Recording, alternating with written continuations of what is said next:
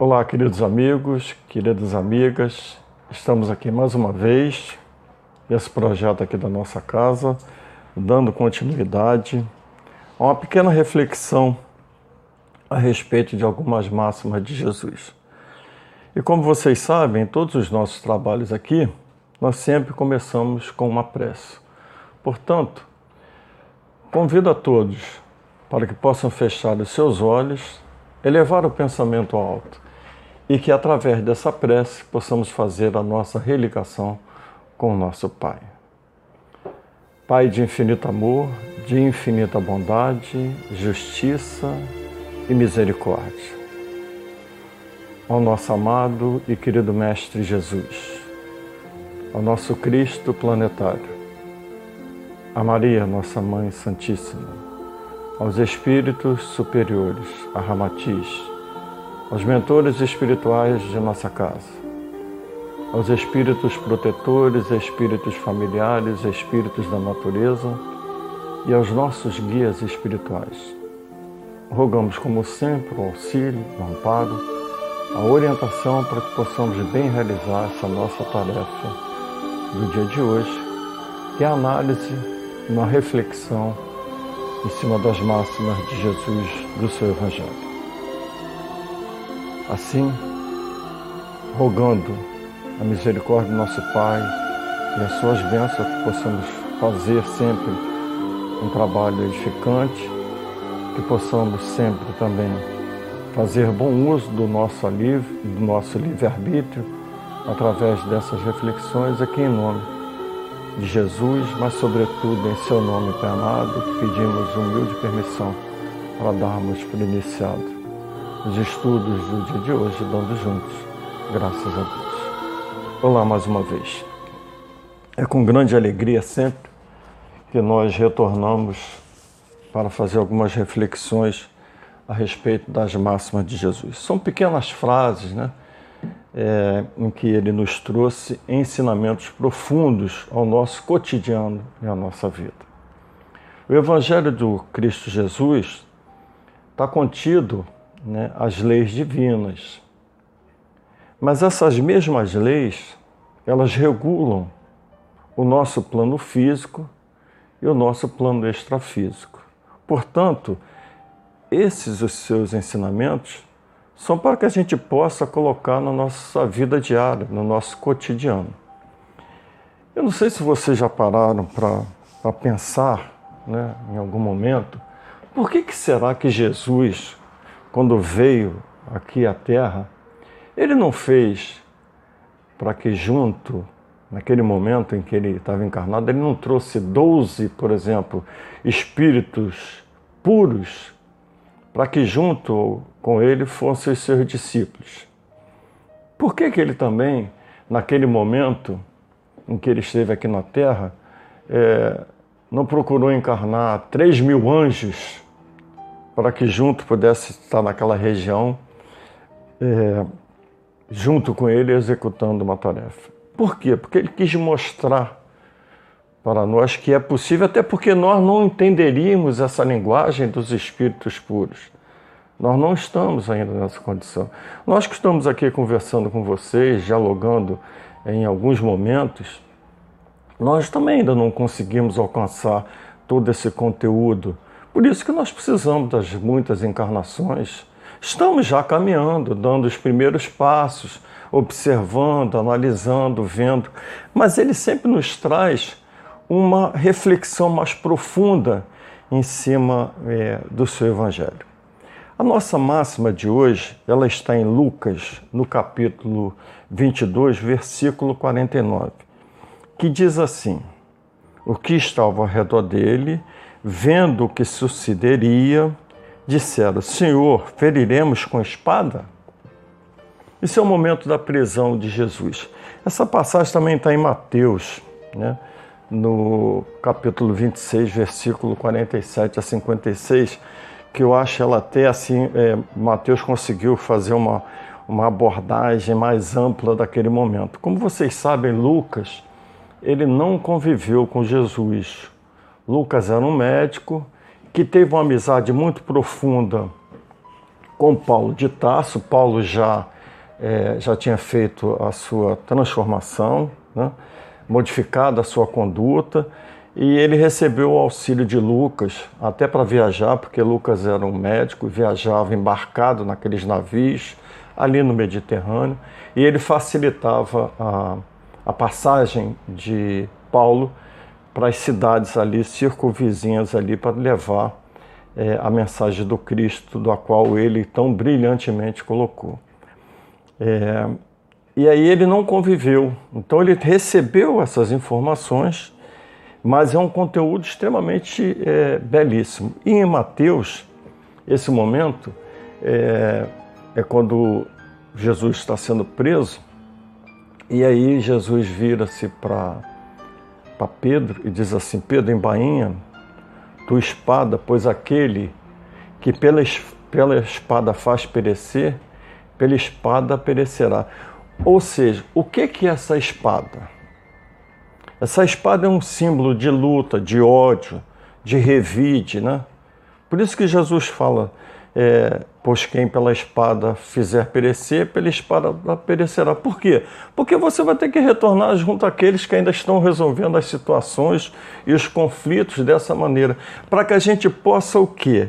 Nos momentos de grande estresse emocional, que o nosso organismo é, fatalmente vai dar uma resposta uma situação desse conflito e normalmente é, nesses momentos de estresse nós temos uma tensão, um medo e etc, né? tantas outras é, atitudes, para que a gente tenha um controle sobre isso, para que a gente controle esses nossos momentos emocionais, que foi o que aconteceu aqui. Naquele momento em que eles viram que Jesus ia ser Pedro, um deles, que foi Pedro, pega a espada e fere um soldado, o soldado do, que estava ali dos sacerdotes, né? naquele momento, e vai e corta a orelha do soldado. E imediatamente Jesus pega a orelha, coloca no lugar, faz um diálogo né, com os sacerdotes daquela, daquela época, dizendo para eles assim: já estive com vocês durante tanto tempo, né, dentro dos tempos, é, explicando a vocês as situações, e vocês nunca colocaram a mão em mim e agora vocês vêm como se eu fosse um ladrão, um assassino, e vêm atrás de mim dessa maneira. Porque nos momentos de grande estresse nós precisamos ter controle de nossas atitudes e de nossas atenções. Nessa mesma passagem é, do controle interno, que Jesus fala nisso, na realidade é o controle interno nosso, nos momentos de grande estresse que nós é, às vezes vamos viver. É, em Lucas ele diz, é, ajuda, né? Com um beijo entregas o filho do homem. Em Mateus ele fala assim, companheiro, companheiro, aqui vens. Olha o equilíbrio e a tranquilidade de Jesus. Num estresse total daquele momento, vocês imaginem quando a gente vai ler é, um momento desse do Evangelho de Jesus, nós precisamos entrar na, naquela cena para a gente imaginar o que estava ocorrendo. Não é fazer uma leitura só por fazer, lendo é, de forma assim seca, mas imaginar toda aquela situação que estava ali, eles envolvidos naquilo tudo, soldados, homens vindo com um pedaço de paus, porretes para poder pegar ele, vem Judas diante dele, o entrega. Imagine toda aquela situação de conflito e ele ali serenamente diz para Judas: Companheiro, aqui vens. Isso me faz recordar uma bem-aventurança de Jesus que está em Mateus no capítulo 5, versículo 9, que é os bem-aventurados os pacificadores, pois eles serão chamados filhos de Deus. É uma situação a mais, uma condição a mais. Nas bem-aventuranças de Jesus, ele vai relatando vários momentos, né, várias conquistas de virtudes, E essa conquista de virtude é uma conquista a mais, porque tem momento que ele fala dos mansos, dos brandos, dos pacíficos, dos limpos de coração, mas ele vai mais além. Ele diz: os pacificadores serão chamados filhos de Deus. Porque imagine vocês, por que, que Jesus não trouxe esses 12 espíritos puros? Porque eles já estavam trabalhando. Os espíritos puros, os espíritos iluminados, aqueles que já alcançaram né, a sua evolução espiritual, eles estão em trabalho profundo. Eles não estão lá escutando canto de passarinhos, vendo a relva, sentado. Eles estão trabalhando e trabalhando muito. Eles estão, na realidade, eles são o quê?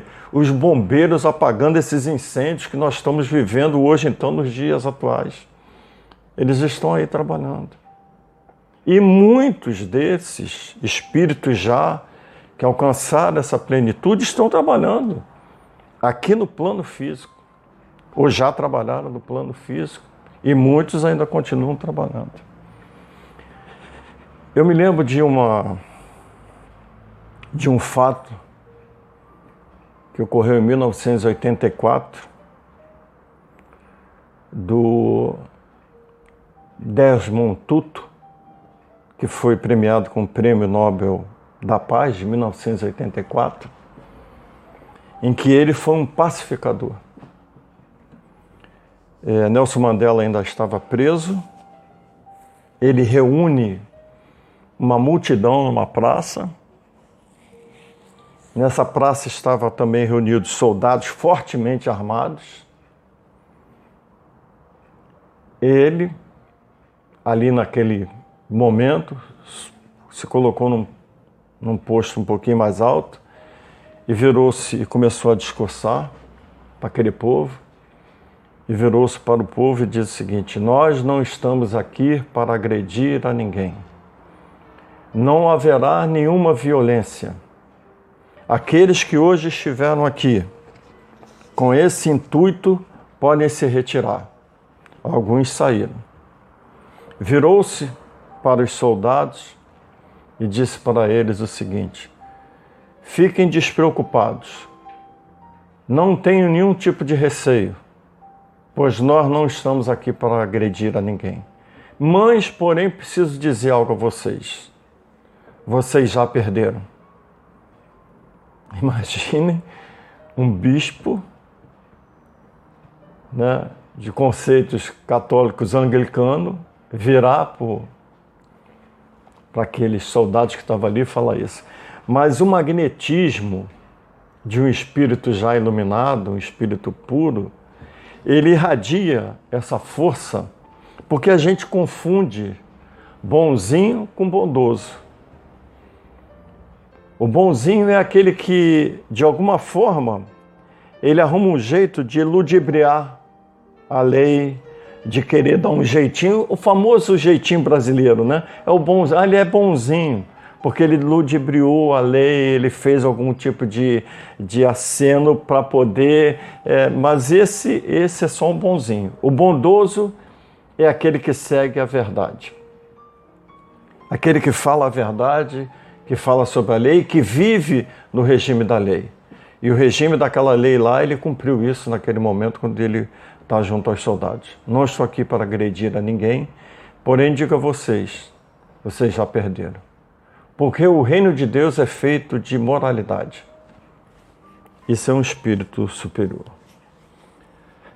É, logo em seguida, que há essa, esse sermão que ele faz, é, Nelson Mandela foi solto, foi eleito presidente da África do Sul, faz um convite ao bispo Desmond Tutu para que ele possa fazer parte de um conselho, ou seja, para a gente ter uma ideia melhor aqui, de um ministério.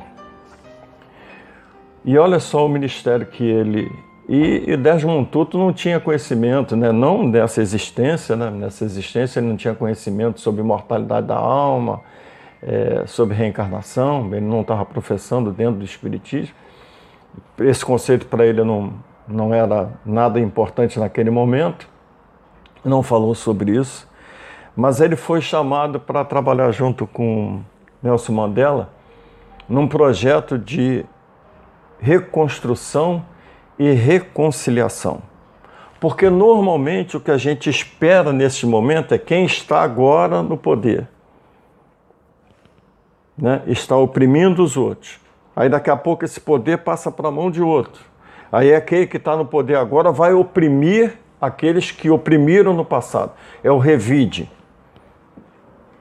É a situação de estresse em que se colocou no máximo e você procura dar o revide.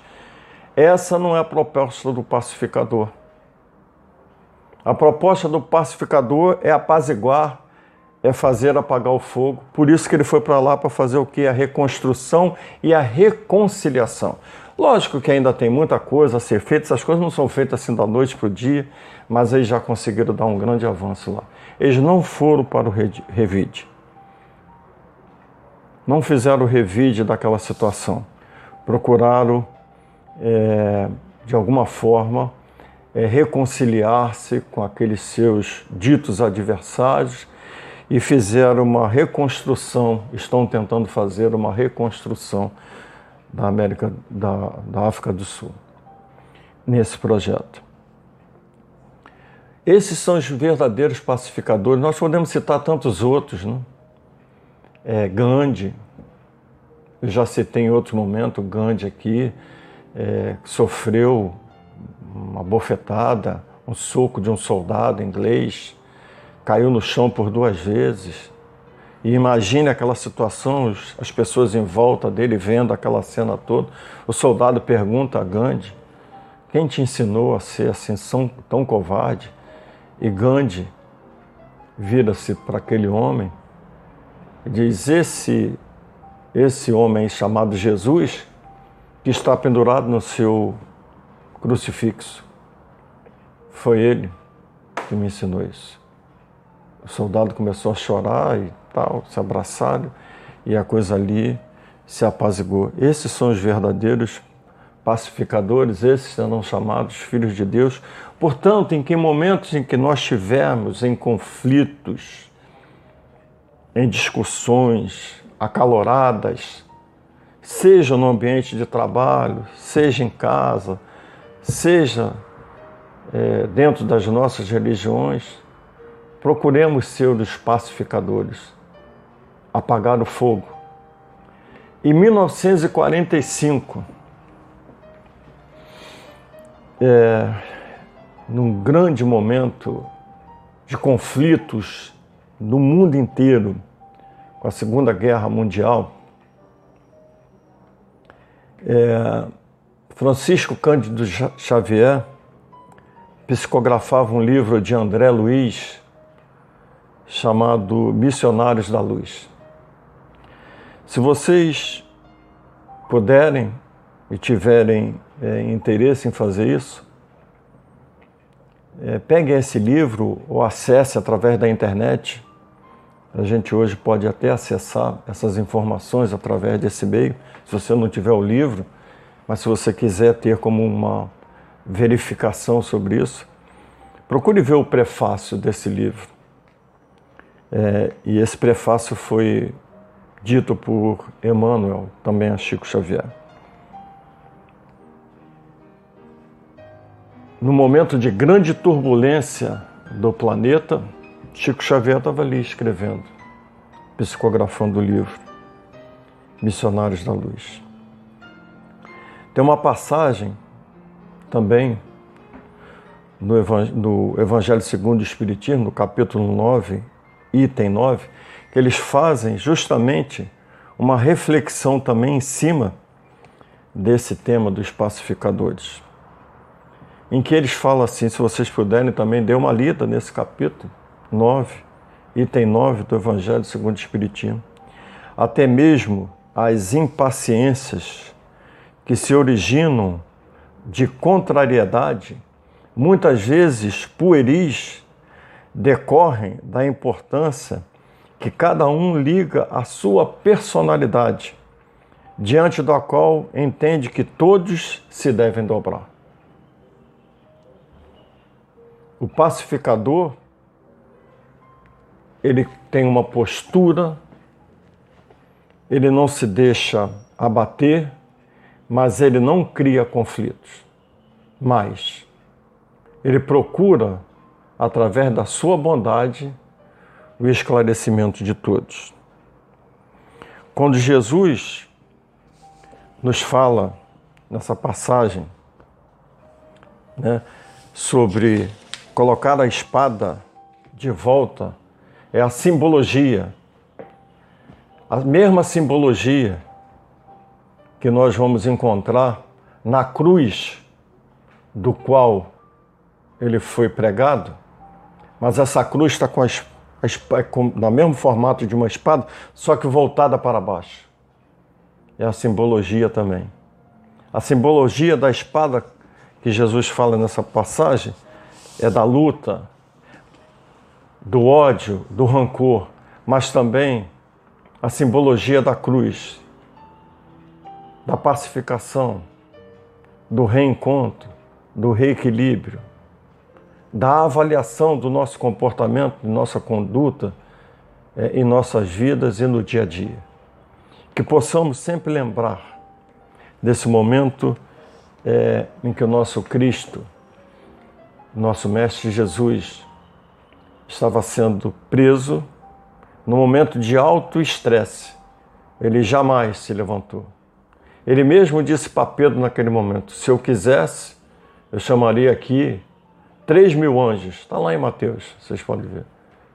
Mas é que isso tem que ser cumprido. Mais uma vez ele demonstra abnegação, mais uma vez ele demonstra equilíbrio e mais uma vez ele demonstra a virtude daqueles que vêm para nos esclarecer. Jesus é o nosso mestre, nosso governador planetário, aquele que nos orienta, que nos auxilia. O seu conteúdo, o conteúdo do seu evangelho, é um guia, é um modelo para que a gente possa viver em paz, de consciência e em felicidade plena. Não é a felicidade da conquista das coisas, mas é a felicidade íntima do dever cumprido, do dia trabalhado com afinco, com dedicação, com bem-estar. Fica então uma reflexão para todos nós a respeito dessa máxima de Jesus, que está em Lucas, no capítulo 22, versículo 49. Bom, chegamos ao término desse nosso pequeno diálogo, desse nosso pequeno momento de reflexão, mas eu convido a todos também para que juntos possamos fazer uma prece de agradecimento por esse momento. Pai de infinito amor, de infinita bondade, justiça e misericórdia ao nosso Cristo planetário, a Jesus, nosso amado e querido Mestre, nosso irmão maior, a toda a equipe espiritual reunidos conosco neste dia. Rogamos o auxílio sempre, o amparo para nossas vidas, o nosso cotidiano, mas estamos profundamente agradecidos por tudo que aqui recebemos, por esse momento de estudo do Evangelho do nosso Mestre Jesus. Assim, em nome de todos aqui presentes, em nome de Jesus, mas sobretudo em seu nome, Pai amado, é que pedimos humilde permissão para darmos por encerrado esse nosso momento do dia de hoje, dando juntos, graças a Deus. Um abraço a todos, até uma próxima semana.